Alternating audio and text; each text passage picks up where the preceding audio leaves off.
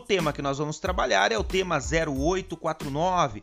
Neste tema, o STF, ao julgar o recurso extraordinário 738481, em 17 de agosto de 2021, fixou tese de repercussão geral no sentido de que compete aos municípios legislar sobre a obrigatoriedade de instalação de hidrômetros individuais nos edifícios e condomínios, em razão do preponderante interesse local envolvido.